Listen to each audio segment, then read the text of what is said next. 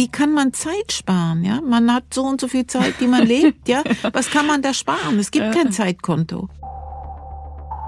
Viele Menschen meinen, ah, Wörter sind schwer zu übersetzen, aber darum geht es gar nicht, sondern es geht darum, wie, wie übertrage ich ein Verhältnis zur Zeit, ein Verhältnis auch zu den, zu den Sinnen, ja.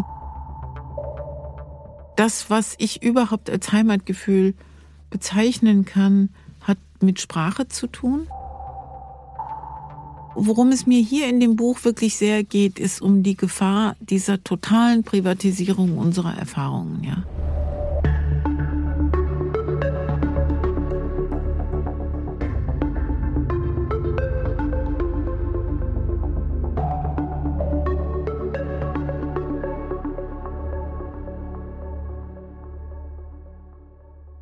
Guten Tag. Ich freue mich, dass ihr dabei seid, liebe ZuhörerInnen. Das ist der Podcast Dichtung und Wahrheit. Ich bin Laura de Weck und spreche hier mit AutorInnen von Surkamp und Insel über ihre Dichtung und über ihre Wahrheit. Und heute freue ich mich sehr, die Übersetzerin, Schriftstellerin und Lyrikerin Esther Kinski zu Gast zu haben, deren neues Buch Weitersehen eben erschienen ist. Es ist eine Ode an das Kino und auch in diesem Buch liegen meiner Meinung nach Wahrheit und Dichtung eng beieinander. Ob das wirklich so ist, werden wir gleich erfahren. Esther Kinski, ich freue mich außerordentlich, dass Sie hier sind. Danke, ich freue mich auch sehr. Esther Kinski, ich stelle Sie kurz vor. Sie sind im Rheinland aufgewachsen. Sie haben in Bonn Slavistik studiert und sprechen neben Englisch auch Polnisch und Russisch und äh, ein paar weitere Sprachen, aber aus diesen Sprachen heraus haben Sie Literatur ins Deutsche übersetzt. Und sowohl für Ihre Übersetzertätigkeit wie auch für Ihre Romane und Lyrikbände wurden Sie, man muss es wirklich so sagen, mit Preisen und Ehrungen überhäuft. Zum Beispiel mit dem Preis der Leipziger Buchmesse für ihren Roman Hein, den Erich-Fried-Preis und Sie sind Kleistpreisträgerin. Am Anfang von Dichtung und Wahrheit fragen wir immer nach etwas, was wir aufgeschnappt haben, ob es denn stimmt oder nicht. Stimmt es, dass Sie mit sechs Jahren bereits wussten, dass Sie Übersetzerin werden wollten? Nein, das ist ein merkwürdiges Missverständnis aus einem Interview, einem anderen Podcast. Ich habe nie gesagt, dass ich mit sechs Jahren das wusste. Ich habe mit sechs Jahren zum ersten Mal begriffen, was Übersetzung ist, weil ich mhm. ein Kinderbuch gelesen hatte, sah, las dann in diesem Impressum was, was ich nicht verstand, also Originaltitel. Und dann hat mir meine Großmutter das erklärt. Daran erinnere ich mich noch genau und ich erinnere mich noch genau, dass ich das sehr, sehr faszinierend fand, dass dieses Buch in einer mir unzugänglichen Version existierte das ist diese sechs Jahre alt Geschichte, mhm, ja. Mhm. Die, diese, diese Beschäftigung mit Fremdsprachen, die hat sich dann schon früh und sehr intensiv entwickelt. Und ich würde sagen, dass ich wahrscheinlich so im frühen Teenageralter wirklich diesen Wunsch schon hatte zu übersetzen, aber nicht mit sechs. Ja. aber Sie sind in einem mehrsprachigen Haus aufgewachsen?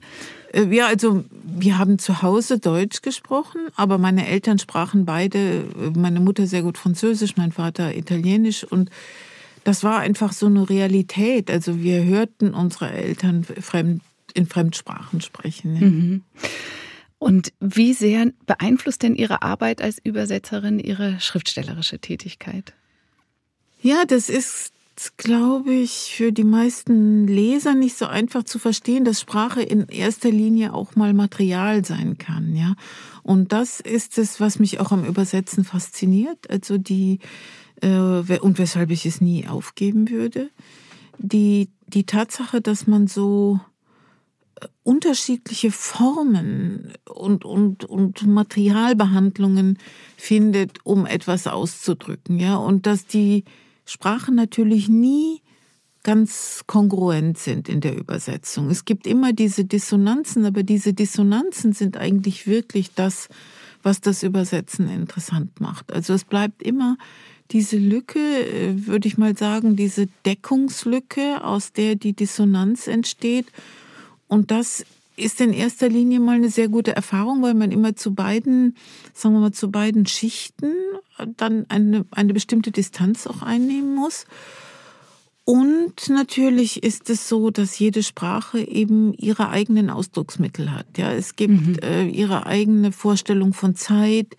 Wie ist ein Verb eingebettet in die Zeit? Ja, also die, die Behandlung der Zeit und, und, und, und des Modus ist eigentlich wirklich so das Herz jeder Sprache, würde ich sagen. Ja, und viele Menschen meinen, ah, Wörter sind schwer zu übersetzen, aber darum geht es gar nicht, ja, sondern es geht darum, wie wie übertrage ich ein Verhältnis zur Zeit, ein Verhältnis auch zu den, zu den Sinnen. Ja? Also das Deutsche ist recht arm an eigenständigen Farbbezeichnungen. Es muss ist immer, es, ja? ja? Ja, ja, weil es muss immer die Grundfarbe dann dabei, so und so rot, so und so blau und so weiter, ja, während das in anderen Sprachen eigenständigere Wörter sind, die nicht immer diese, diesen Grundton als Beigabe haben, ja, und das ist ein sehr, ist sehr schwierig zu übersetzen, ja, weil, weil wenn dann beispielsweise in einem Text ähm, drei verschiedene Blaus auf in kurzem Abstand voneinander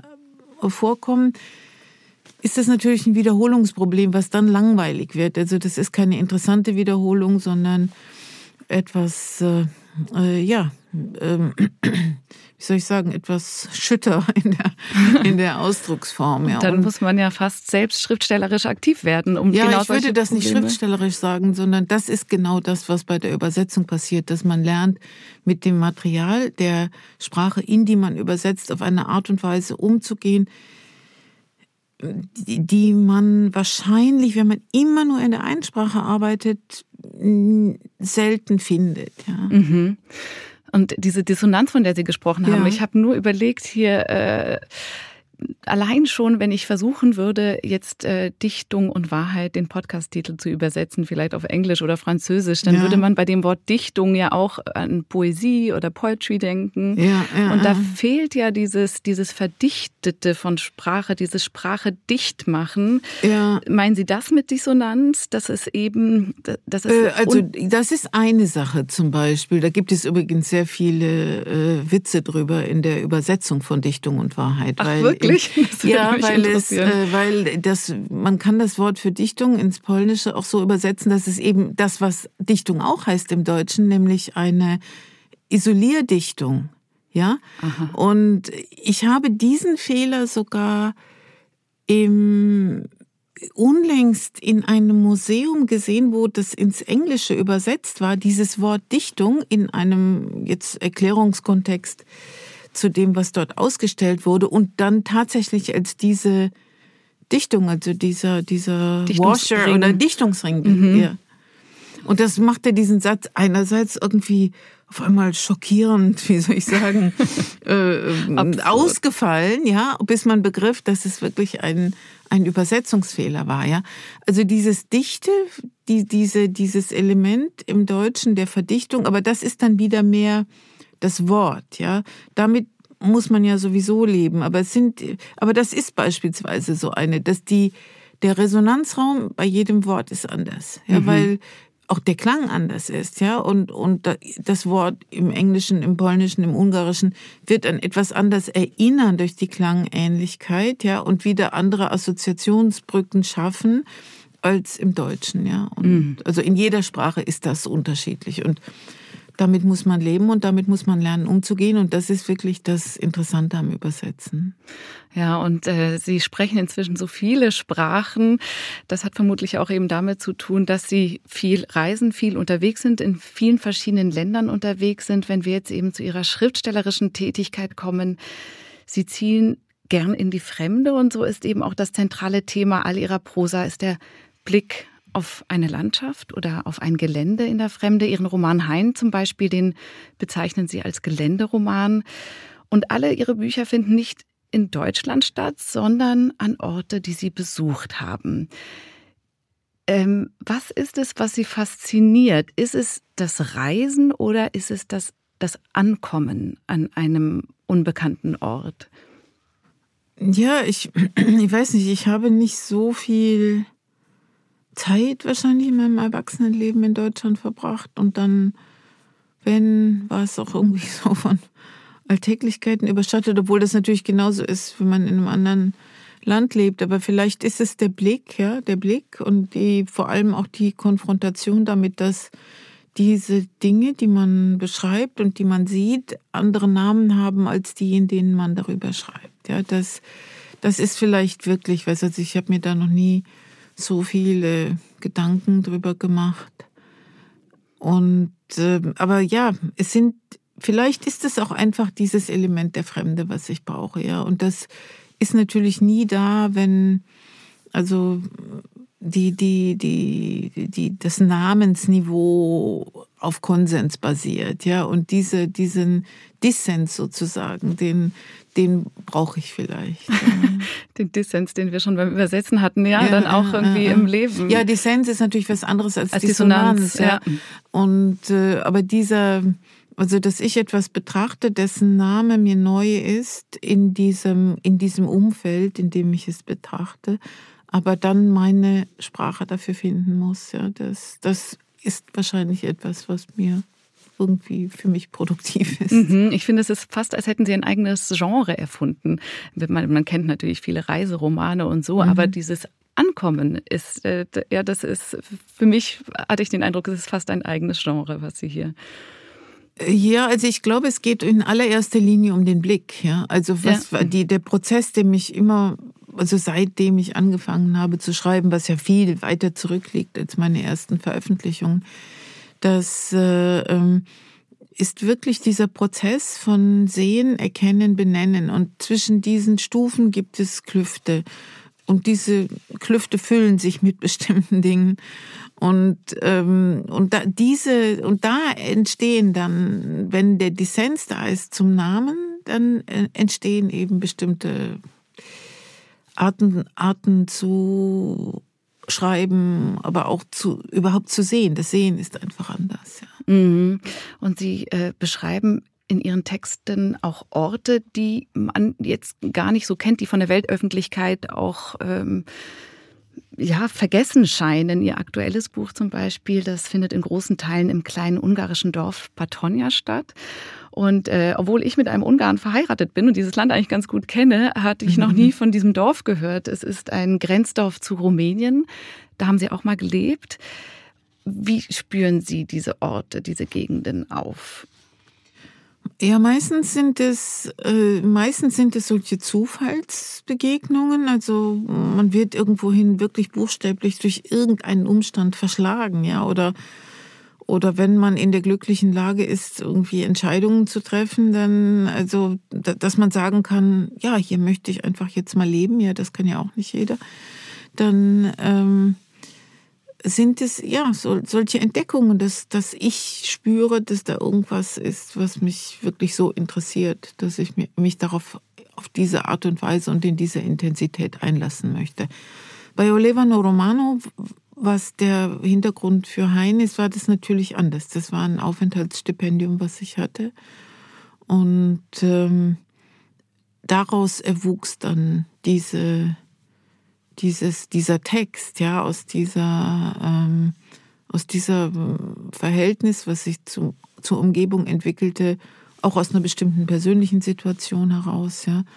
Und diese, ja, diese, diese, auch so, so eine, Fremdheit, die natürlich durch diese Trauersituation auch noch einen ganz anderen Beiklang hatte, als, als wenn ich mich sonst einer Fremde stelle.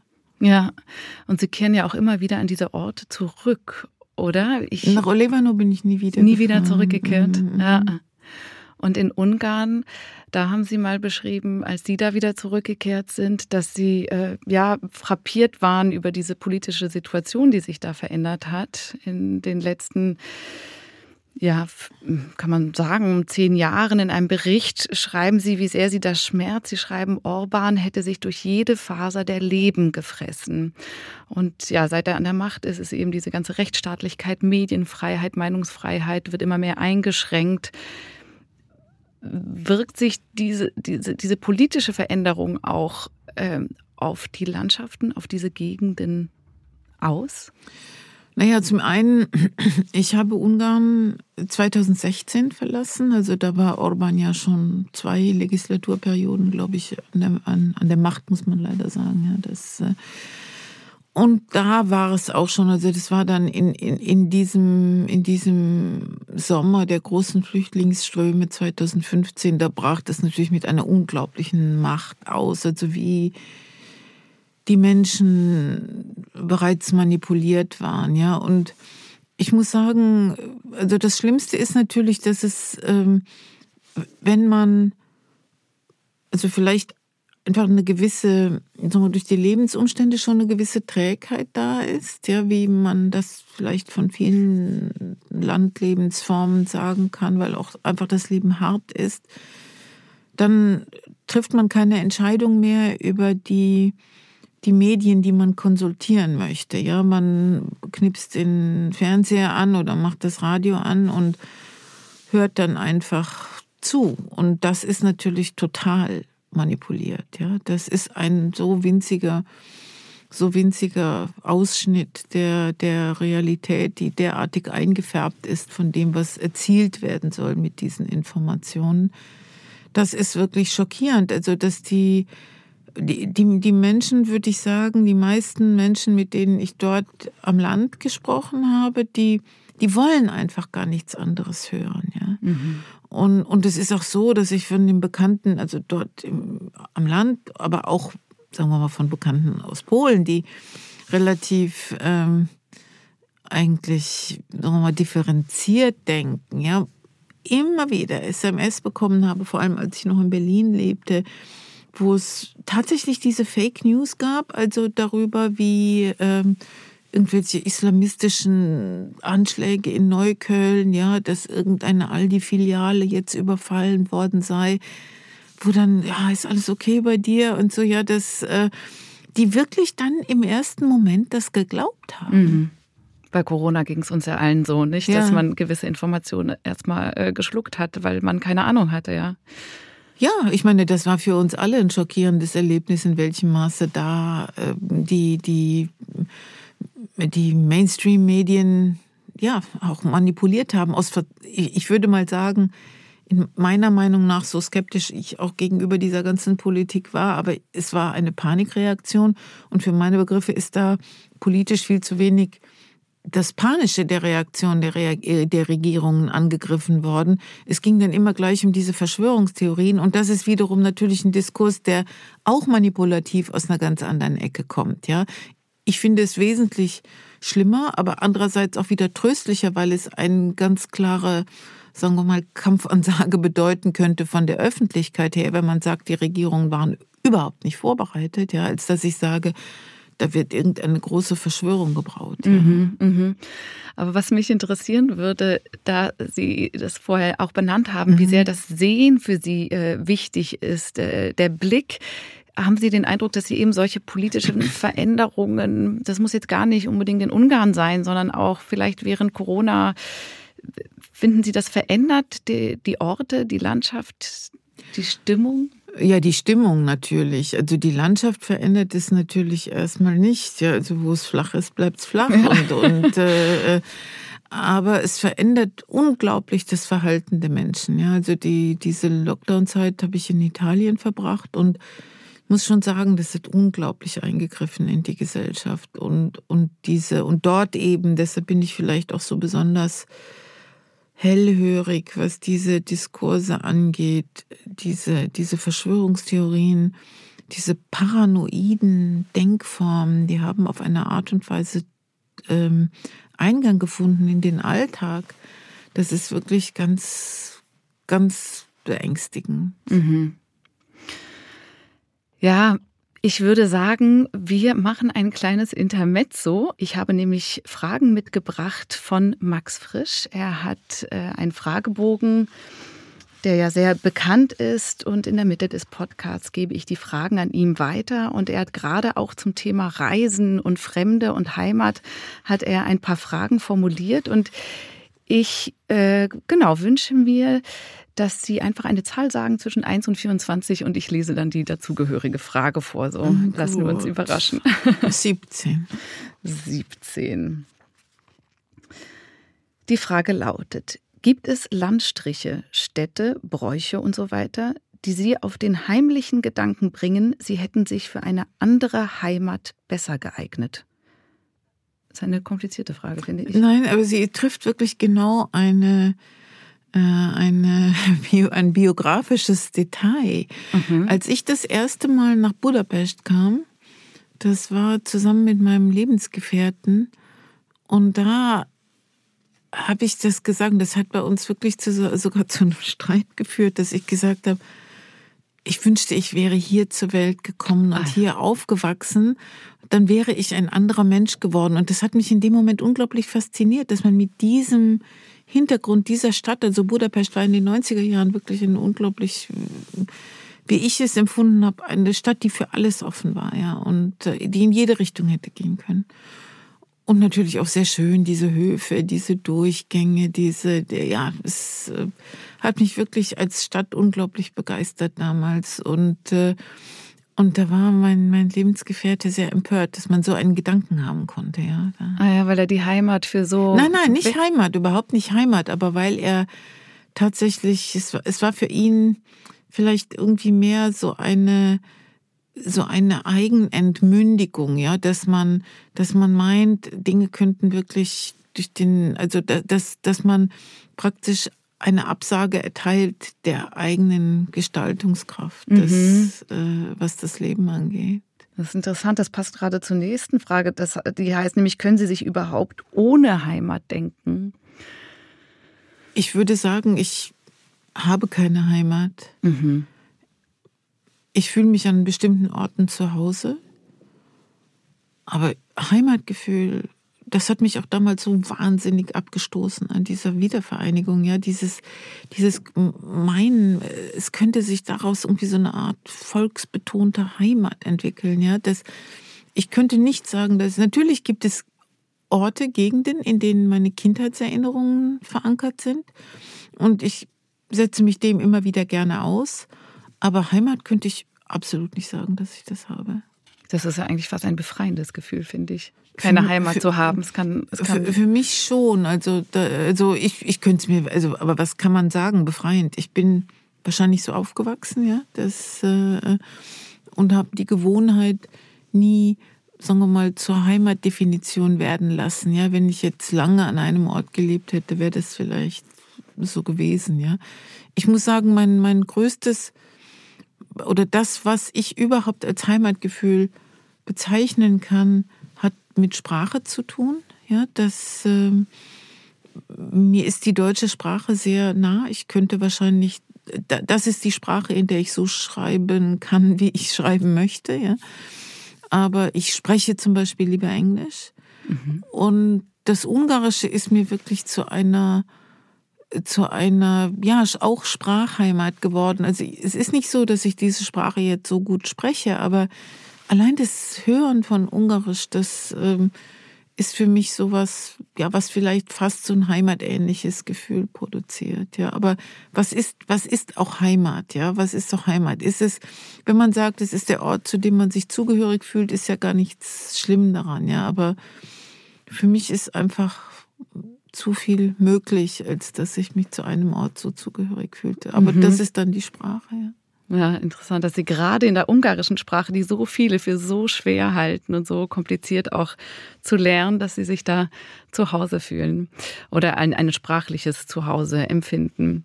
Und da gehen wir jetzt eben auch äh, genau hin, äh, nach Ungarn, ne, zu Ihrem Buch äh, Weitersehen.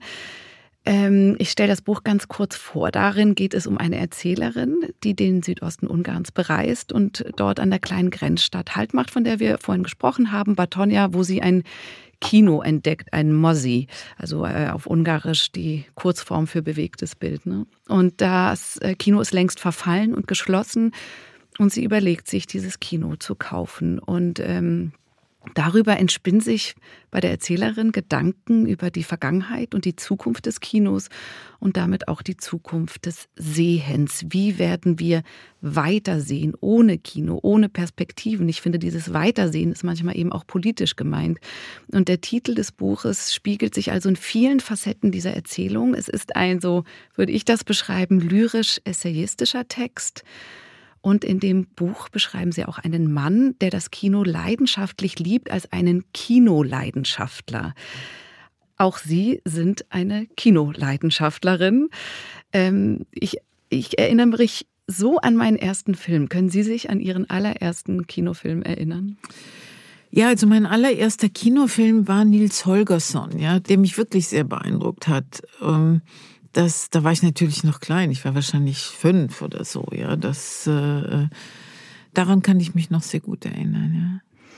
Und was ich so interessant finde, dass Sie eine Kinoleidenschaftlerin sind, ist, dass ja die Prosa, die Sie schreiben, das haben Sie auch selbst in einem Interview mal gesagt, dass die nicht unbedingt äh, plotgetrieben oder so Story mhm, mhm, fokussiert ist. Und jetzt ist, ähm, jetzt sind Sie aber Kinofanat und das Kino ist ein Ort, wo es ja nur so um Storytelling und Wendepunkte und Heldenreisen und Plots äh, geht und aber so weiter. Aber das stimmt doch gar nicht. Dass das Kino nicht so aufgebaut ist. Nein, also für mich ist die, die, die größten Kinofilme für mich sind nicht plot-based. Also das stimmt. Es gibt natürlich das und das Kino, ne? Sagen wir mal, das erfolgreiche Kino äh, basiert auf diesen Heldenreisen, äh, die wir aus Hollywood so kennen. Aber das muss ja nicht unbedingt das Kino sein. Nein, also äh, für mich ist Kino schlechthin. Man muss auch unterscheiden zwischen dem Raum und der Erfahrung des Kinosehens.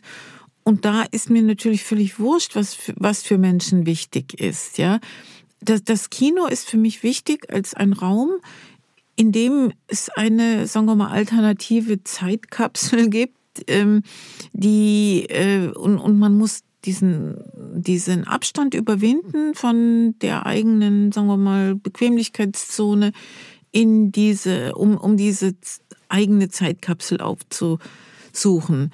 Und dann ist es vollkommen egal, ob ich Star Wars sehe oder Belatar. Ja, das muss jedem selbst überlassen bleiben. Es geht für mich um die Bedeutung eines öffentlichen Raums, in dem man in so einer Art anonymer Gemeinsamkeit etwas zusammen erlebt. Und was mir, worum es mir hier in dem Buch wirklich sehr geht, ist um die Gefahr dieser totalen Privatisierung unserer Erfahrungen. Ja. Genau, ja. Sie schreiben, dass äh, die Menschen sich immer mehr ins private Leben zurückziehen. Mhm. Und, und aber eben gar nicht nur, was das Kino betrifft, sondern eben auch was das Essen, was das Tanzen. Ich finde das so auffällig in Ihren Büchern, wie oft Menschen auf der Straße tanzen. Und ich weiß nicht, ob das an Deutschland liegt, äh, dass, dass man das hier kaum sieht. Seit wann beobachten Sie dieses, diese, diese, diesen Rückzug ins privatisierte Leben? Äh, seit Corona oder schon viel mehr davor? Ja, das ist doch schon ganz lange so. Ja, das ist für meine Begriffe auch wirklich. Ähm, ja, dann landen wir wieder bei diesem schwierigen Thema von, von Verschwörungstheorien. Aber ich glaube schon, dass der die Art und Weise, wie unsere Wirtschaften aufgebaut sind, ja, und der, der Zugriff, der gewährt worden ist, bestimmten Industrien auf das Privatleben, dass es um eine, auch um eine Kontrollierbarkeit und Vorhersagbarkeit geht, ja, von, von Konsumentenverhalten. Mhm. Und wenn ich zu Hause einen Knopf drücke, um ein, einen Film, der ja auch total unmateriell ist, dann runterzuladen, dann ist das eine nachverfolgbare Handlung für Instanzen, über die ich keine Kontrolle habe. Während das Gleiche passiert, wenn ich auf Google was suche oder, oder auf einer anderen Suchmaschine. Es gibt natürlich viel geschütztere Suchmaschinen. Und, äh, oder wenn ich bei jedem Kauf, den ich mit meiner Karte tätige oder auf dem Internet erst recht, ja, setze ich mich einer Kontrollinstanzen aus, ja, die das unter Umständen auch, also ich habe keine Kontrolle über das, was mich da kontrolliert, ja. Wenn ich aber ins Kino gehe und mit Bargeld eine Kinokarte kaufe, passiert das nicht. Stimmt. Und, und das ist für mich zum Beispiel ein Schritt, aber das betrifft natürlich ganz viele Sachen, ja. Die äh, Telefonzellen waren wahrscheinlich wesentlich geschütztere Räume als die Mobiltelefone heutzutage, ja. Und es gibt diese beiden manipulativen, ähm, ja, diese, diese, diese Wirtschaftsdiskurse von Bequemlichkeit und Freiheit. Ja, es wird als bequemlich, äh, be bequemer äh, angepriesen, dass man einfach zu Hause bestellen kann und alles wird gebracht. Aber was ist denn wirklich der, der Vorteil davon? Was?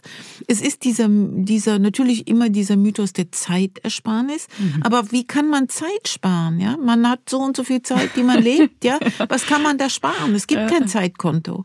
Und, äh, und das ist etwas, was mich, aber glaube ich, irgendwie schon seit dieses Zeitsparen, ja, ist etwas, was mich auch schon seit meiner Kindheit wirklich äh, bedrückt, diese, diese Art von Vorstellung. Aber das wird als Wert verkauft, ja, wobei niemand sagt, wie dieses Kapitalzeit verwendet werden soll, ja, und wer das ver verwaltet.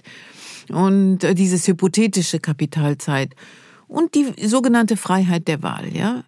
Die, diese Freiheit der Wahl existiert aber für mich nicht, ja. Es ist eine Freiheit, die dann in dieser unglaublichen Enge der, der, der, der Bevorzugung des privaten Raums geschieht, ja, und sie ermutigt natürlich zu einem vollkommen respektlosen Umgang mit dem Kunstwerkfilm, ja, mhm. denn ich kann was anklicken und dann ausmachen und dann was anders und dann wieder zurück und sowas und das ist für mich etwas, was die Filme, die ich sehe, nicht verdienen. Ja. Mhm.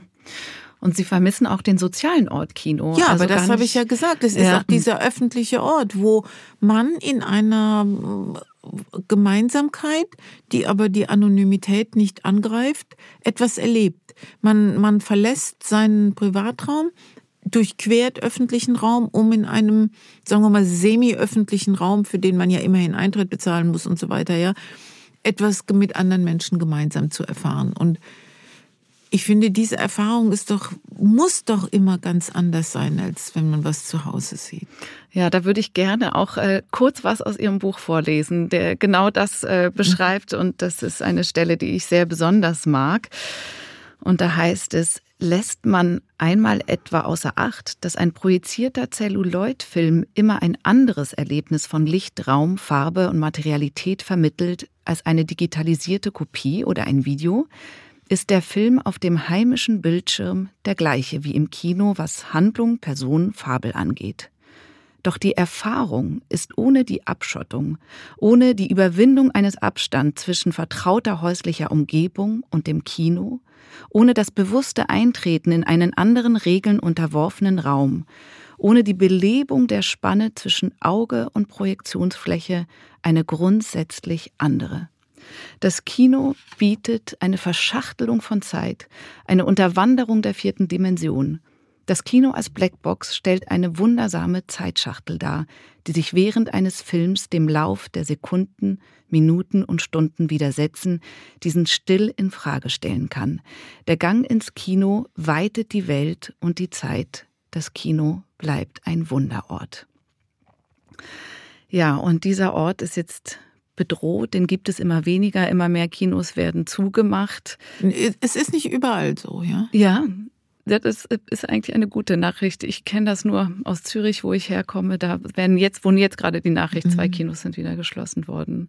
Aber Sie, Sie beobachten, dass es nicht überall so ist. Also in, in Wien äh, gibt es beispielsweise diese tolle Initiative, mal ganz abgesehen vom Filmmuseum, dass sich ähm, irgendwie sechs oder sieben, acht Programmkinos zusammengeschlossen haben, die jetzt eine Monatskarte für 25 Euro verkaufen, mit der man in diesen Kinos so oft Filme sehen kann, wie man will. Ja. Das finde ich eine sehr zukunftsorientierte Alternative. Was ich nicht möchte, ist, dass mein mein Buch als weder als Nostalgie, es ist kein Nostalgieprojekt, absolut nicht, ja, das äh, ähm, sondern dass es einen, einen Weg vielleicht öffnet, da, darüber nachzudenken, dass das Kino bleiben muss. Ja. ja. Und wie kann es bleiben? Es kann nicht bleiben durch die Privatisierung, dass man einfach die Filme zu Hause schaut, sondern es muss durch eine, durch eine wirkliche Verpflichtung zum öffentlichen Ort wieder geschehen. Ja, aber das betrifft ja auch nicht nur das Kino. Das Kino ist halt meine bestimmte Leidenschaft und es ist eine Kunstform, die für mich an diesen Ort gebunden ist. Ja, es hat auch was mit der Materialität zu tun. Ja, also viel, es gibt noch Filme, auch vor allem die alten Filme, in denen einfach die Materialität auch eine Rolle spielt. Ja, man sieht, wo die Filme gewechselt wurden.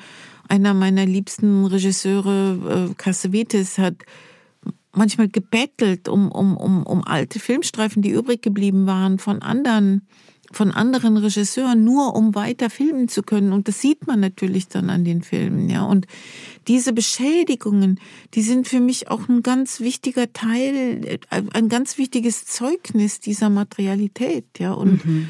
und, äh, und, und das alles müsste einfach, es, es müsste einen, einen Diskurs wiedergeben über die, über die Wichtigkeit des Orts und der Materialität im Vergleich zum Digitalen, ja. Und dass wir alle Zugang dazu haben, dass es eben kein Luxusgut ja, ist, ja. oder? Ja, absolut. Das ist die andere Gefahr natürlich. Das sehe ich in London sehr stark, dass äh, das Kino so teuer ist und meint, mit speziellen Attraktionen aufwarten zu können. Wer möchte essen im Kino, ja, sein auf, auf einem Teller essen, vom Teller essen im Kino, ja? Das, äh, das sind solche oder irgendwelche Luxusrestaurants oder teure Cafés, die dann damit verbunden sind. Ja, das sind für mich Ansätze, die einfach ähm, überhaupt nirgends hinführen, ja. Jetzt möchte ich einmal noch kurz, bevor es zu Ende geht, doch noch eine Frage, die ich äh, ganz am Anfang schon angekündigt habe, weil der der Podcast Dichtung und Wahrheit hat, möchte ich jetzt einmal vom Kino nochmal äh, zum Buch. Da gibt es nämlich wie eine Art Zwischenkapitel. Und diesem Zwischenkapitel wird auch von einem Kinoleidenschaftler erzählt. Er heißt Lazi Deutsch. Mhm. Und äh, dieses Kapitel mochte ich besonders gerne. Es geht um diesen um diesen Mann, der äh, Kinovorsteller äh, wurde, dann äh, Julika kennenlernte, wobei man nie so richtig weiß, was ist das eigentlich für eine Liebesgeschichte zwischen den beiden. Dann fängt der Krieg an, er passt währenddessen auf das Kino eines Juden auf. Ähm, als ich diese Geschichte gelesen habe, dachte ich, ich wünsche mir, dass sie wahr ist. Und deswegen doch die obligatorische Frage, wie viel Wahrheit ist äh, in äh, in, in dieser Geschichte, in dieser Person, in dieser Figur drin? Äh, äh, also diesen Deutsch Laszlo, den hat es tatsächlich gegeben. Also ähm, es hat in diesem Ort ein, äh, ein ähm, Mann gegeben, jüdischer Abstammung, der in seinem Schuppen zu dem Haus nach dem Krieg tatsächlich das erste Kino eröffnet hat. Ja, so eine ganz sehr improvisierte Sache. Also diese, dieser Mittelteil, der funktioniert wie so eine Art Stummfilm. Ja. ja und also es die, die Zeit spielt eine ganz andere Rolle. Es geht in großen Schritten vor sich. Es ist auch so ein bisschen natürlich die Geschichte des Kinos in Ungarn, ja, von den ersten, also 20er Jahre waren jetzt nicht der Anfang des Kinos, in, aber Budapest war eine ausgesprochene Kino- und Filmstadt. Es, äh, heute gibt's auch noch sehr viele Kinos dort und äh, ähm, ja, und es ist so ein bisschen natürlich dieses Bindeglied. Ähm, ich, ich bin jetzt nicht groß im Recherchieren, ja, und ich wollte einfach eine, eine narrative Verbindung schaffen zwischen dem Anfang, äh, der ja etwas mehr essayistisch ist, und dem Ende, wo es dann wirklich ganz konkret um dieses Kino, diesen schließlich scheiternden Versuch einer Belebung dieses, dieses Dorfkinos geht, ja. Und da, der Rest, also diese Figur hat existiert, dieses Schuppenkino hat es gegeben, aber der Rest ist, ähm, ja, wie soll ich das nennen? Dichtung. Ja, Dichtung. Ja, ja, ja. ah, okay. Und dann äh, doch auch die obligatorische Frage, die Erzählerin versucht, ein Kino zu kaufen. Ähm, ich nehme an, auch das ist eine Mischung von Dichtung und Wahrheit. Ähm, tja, ich rede sehr ungern darüber, was jetzt wirklich deckungsgleich das mit meinem Leben ich, ja. ist. Ja, das, äh, aber es ist wahrscheinlich mehr Wahrheit drin, als, äh, als. als der Leser meint. Gut, äh, ja, wir sind schon fast am Ende des Podcasts. Kinofiktion, lyrische Dichtung und Wahrheit, alles haben wir hier zusammengebracht. Und jetzt bringen wir zum Abschluss alles nochmals gehörig durcheinander. Und zwar schließen wir wie immer mit einer Anekdote ab. Und äh, ihr, liebe ZuhörerInnen, müsst raten, ob diese Anekdote wahr ist oder nicht. Und wenn ihr eine Vermutung habt, dann schickt uns bitte eine Mail, Wahrheit oder Dichtung. Ja, Esther Kinski, haben Sie uns eine Anekdote mitgebracht? Ja, also meine Frage wäre, äh, die, diese Hauptfigur des Mittelteils im Buch, Deutsch Laszlo, Lazzi Deutsch, ähm, hat eine Freundin, die ihm auch hilft, in Budapest zu überleben, Julika. Und die Frage ist, ob die, äh, die ich als Erzählerin und wirkliche Person dieser Julika als alter Frau in Budapest begegnet bin. Das müsst ihr jetzt herausfinden, liebe ZuhörerInnen, ob das stimmt oder nicht, ob Esther Kinski der Julika in Budapest begegnet ist. Und wenn ihr eine Idee habt, dann freue ich mich sehr an eine Mail. Ich freue mich sehr auf eine Mail an podcast.surkamp.de und schreibt, was ihr glaubt. Wahrheit oder Dichtung. Und unter den richtigen Antworten verlosen wir drei Bücher Weitersehen von Esther Kinski. Ja, vielen Dank, Esther Kinski, dass ja, Sie sich Zeit Dank. genommen haben. Vielen Dank, dass Sie da waren für dieses schöne Gespräch. Man hat jetzt auf jeden Fall sehr Lust, ins Kino zu gehen. Ich hoffe es, ich hoffe es. Man kann ja jetzt erstmal ins Kinoprogramm gucken, was heute Abend denn läuft. Liebe ZuhörerInnen, wenn euch dieser Podcast gefallen hat, dann drückt das sehr gerne mit einer Bewertung aus. Das würde mich sehr freuen. Manchmal vergisst man das einfach kurz mal bewerten. Das wäre toll. Und falls ihr Anregungen habt, dann schreibt gerne eine E-Mail ebenfalls an podcast.surkamp.de. Bis dahin, alles Gute und Tschüss. Ciao. Danke.